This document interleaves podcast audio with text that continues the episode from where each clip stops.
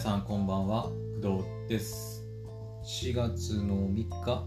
ですね。水あ水曜日じゃない。ごめんなさい、えー日曜日ですね。はい夜の8時34分でございます。えー、っと今日もちょっとねはい、まあ、リラックスした体勢でお送りしていきます。はい。えー今日はですね、ちょっといろいろやることというかがありまして、まあ、なかなか、えーっと自分がねやりたいこと、まあ、アニメ見たりとかあとまあゲーム配信とかもねちょっと今日はお休みさせてもらいました。はい、まあ、それがまあなんでなのかっていうのをちょっとお話ししていこうかなと思います。はい、まあ、今日何があったかっていうことですね。はい。で、えーっと、まあ、主にね、2つ、あのーま、今日ちょっと出来事がありまして、でまず1つ目が、まあ、午前中だったんですけど、えーっとね、前言ったんだけど、えー母親、私の、えー母親のスマホの契約を、えーっと au から、えー、ポポに乗り換えるっていうね、手続きを数日前に配信したんだったっけな確かね。はい。であのその時は、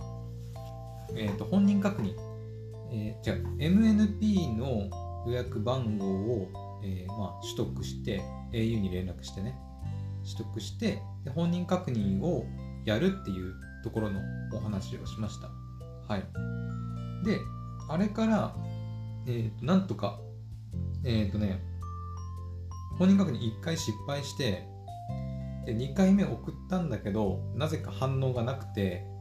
でこれどうしたらいいかなと思ってたんだけどえっ、とねポボの ポボ2.0っていうアプリがあるんですけどそれを使ってえっ、とチャット？ですかね。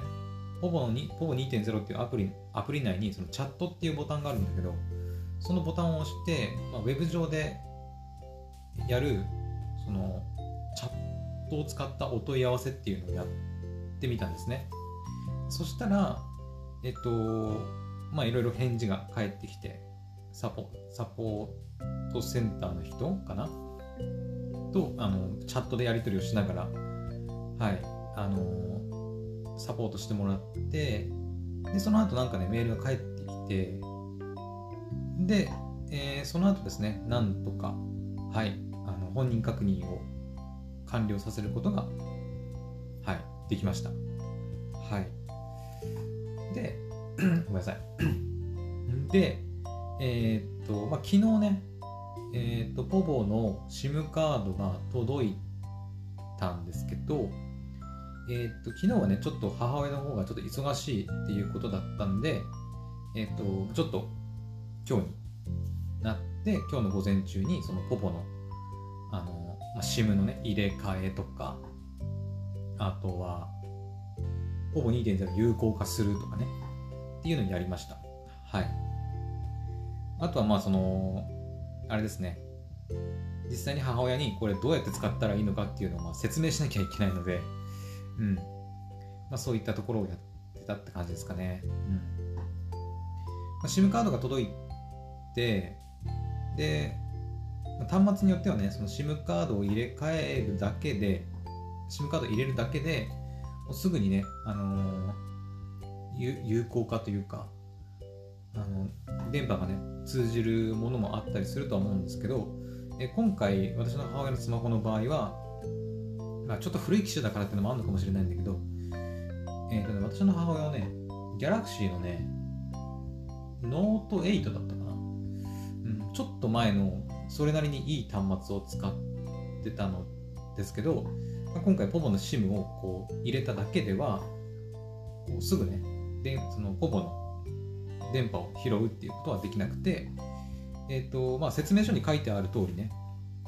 APN 設定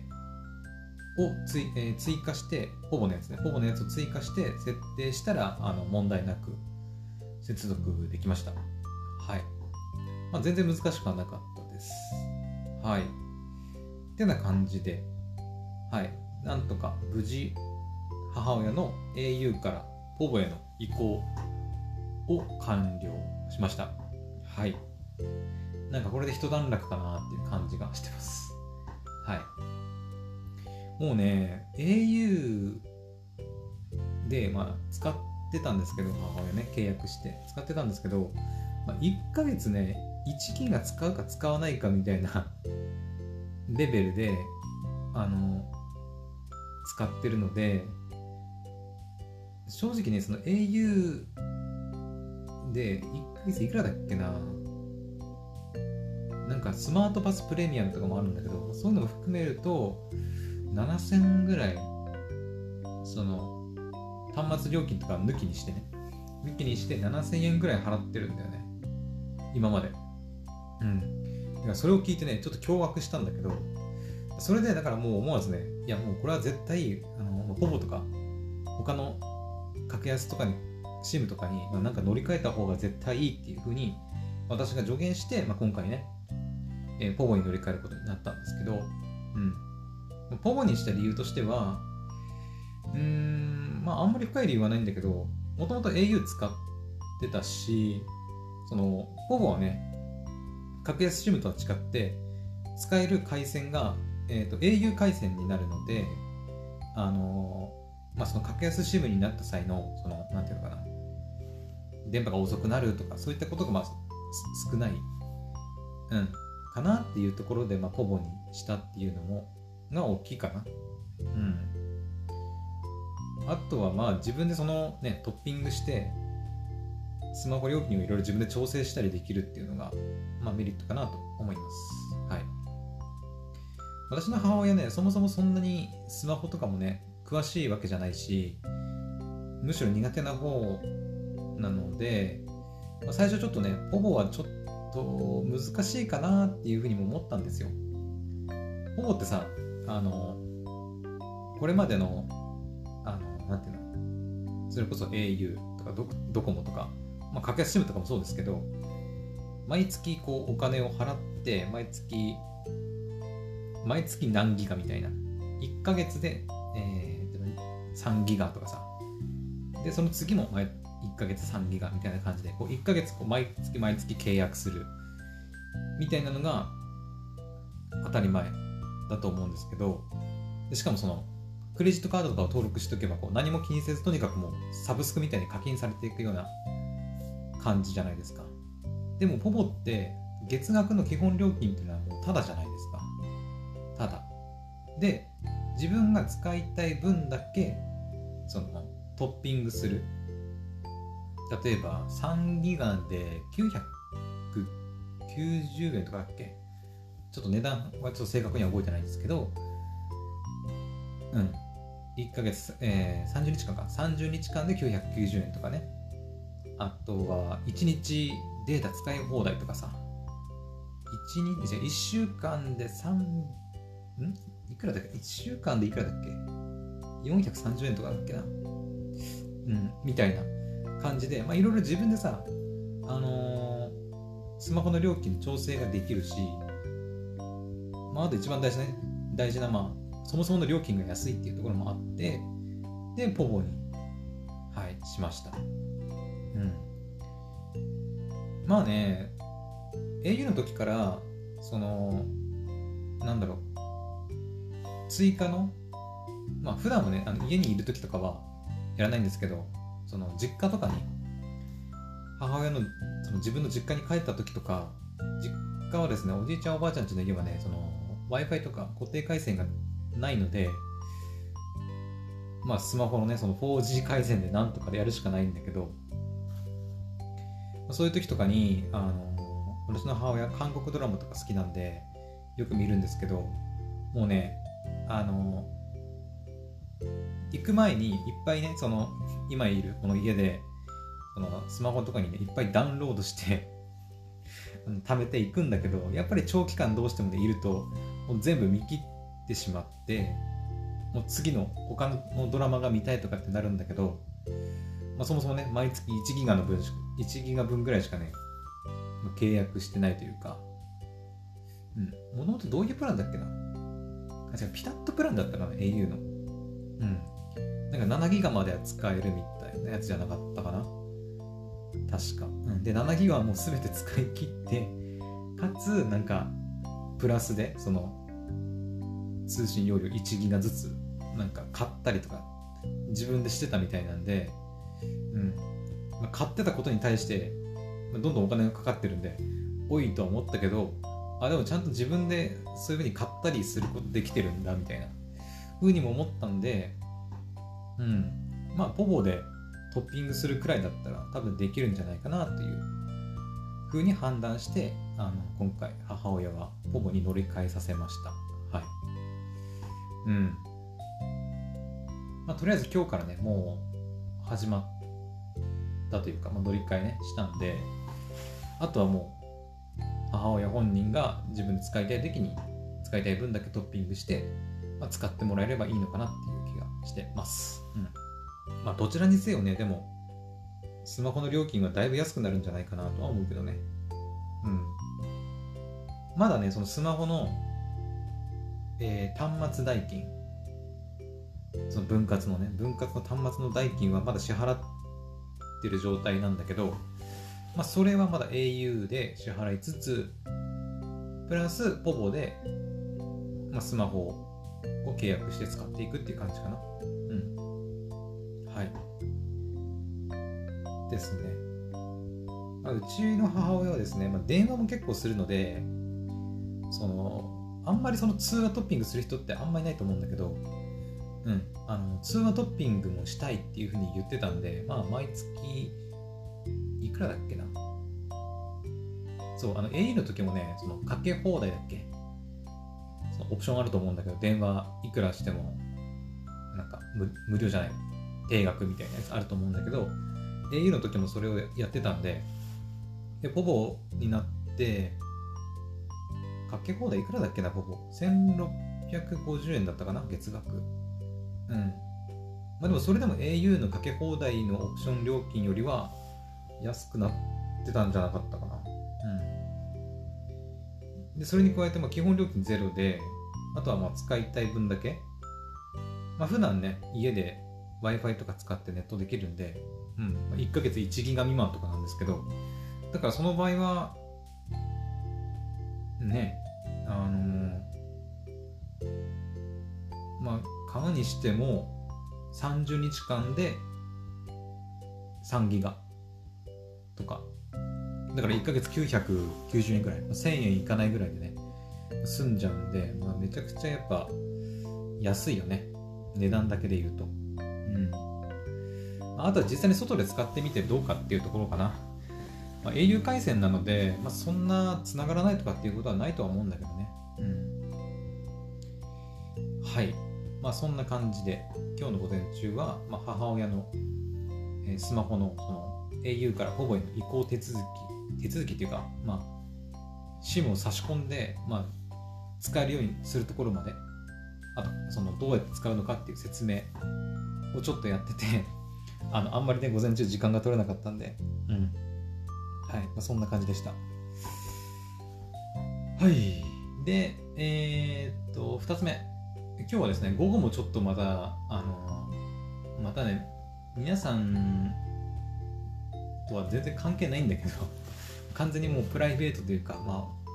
ああの私のこの住んでるエリア内での話なんだけど、えーと、回覧板の話だね。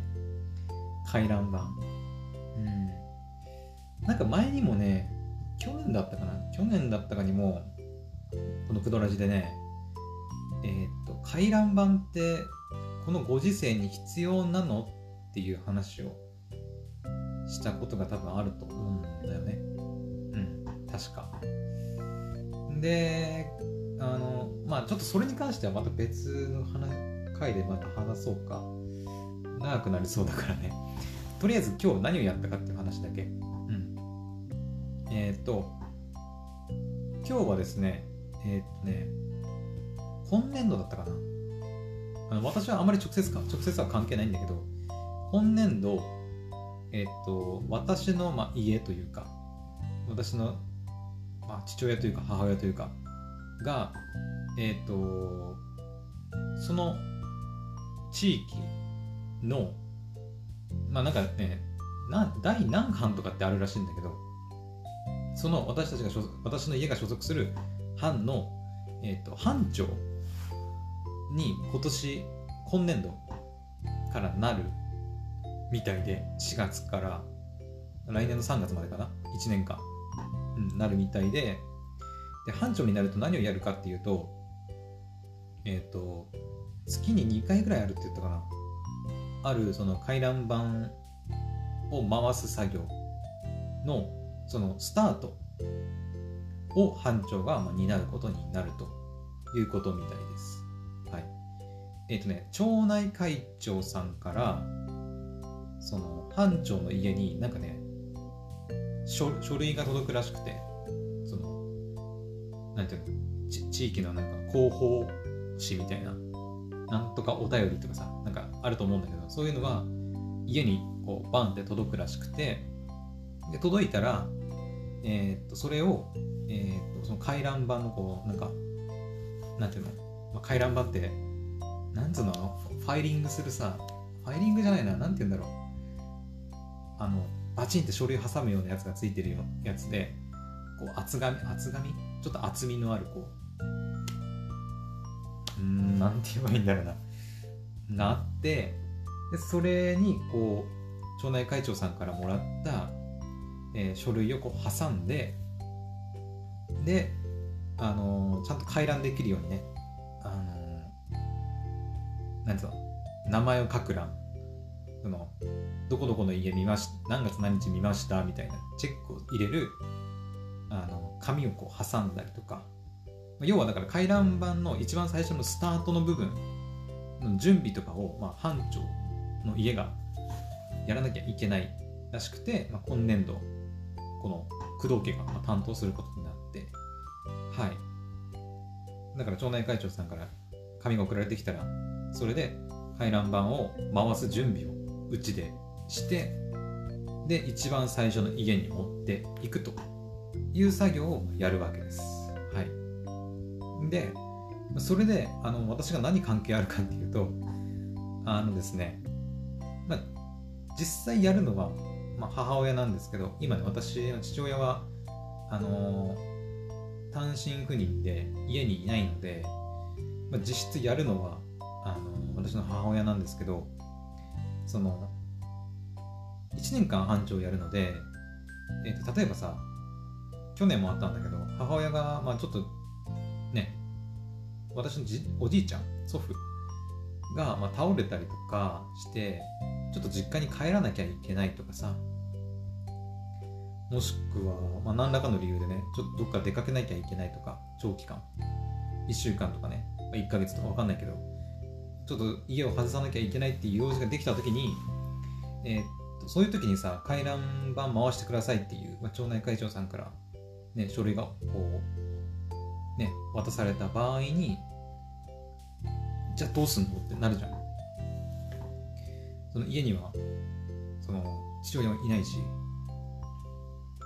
母親もいないしじゃあどうすんのってなった時にできるのはまあ一緒にこの家に住んでる私、もしくはまあ妹、私妹がいるんですけど、今一緒にいて、のどっちかですよね。はい。だから、あの、まあ、どっちかがやらなきゃいけないっていうことで、一応私と妹、2人とも、そのやり方、うん、を今日ちょっと教わったというのが、まあ、午後のやったことっていう感じです。はい。いや、本当にね、うんまあなんていうのまあ地域にはさ、まあ、田舎だからねクソ田舎なんで あのそうなんていうのかな。まあデジタルツールとか、ね、そもそも使えない人も多かったりするから一概に回覧板いらないとは言い切れないんだけどでもやっぱ大変だね。うん。このスマホがさ普及してもうほぼだよ。ほぼ1人1台スマホを持つ時代じゃないですか。でメールとか LINE とかいろいろチャットツールもあるあって、まあ、連絡手段なんていくらでもあるのにそれでもあえてあのなんかアナログなその回覧板っていうねものを使わなきゃいけないっていうところが、まあ、ちょっとね、めんどくせえなとは思ったりしましたけど、まあでもとりあえずね、現状その回覧板を廃止するその代替案みたいなものがね、あまりないので、まあもう従うしかないっていう感じで、うん。はい。って感じですね。まあ、やろうと思えばね、そのデジタルツール使って、なんかね、そのなんだメーリングリスト作るとかさ LINE でグループ作ってその中で、ね、連絡するとかさできるとは思うんだけどやっぱりそのスマホを持ってないおじいちゃんおばあちゃんもしくはその使えないおじいちゃんおばあちゃんとかさがいたりするから、うんまあ、そこがやっぱネックだよね。そこの人たちを、まあ、どうするのかっていうところはあるのかな？っていう気はしてます。はい。まあ、とりあえずだから今日はその回覧板の回し方というかあの普通にねあの班長でも何でもないあの他の家から渡ってきた回覧板を、まあ、受け取って見てサインして別に渡すのは別に何のあれもないんですよ。うん。次誰誰々さん家に渡してきてって言われてただ渡しに行くだけなんであのそこは何の問題もないんだけどやっぱりその最初のスタートの部分なんでこの書類をもらってそのこれを入れてでもしこういう時はこれも入れてとかさっていうのがあったりしてでしかもそのなんていうの最初の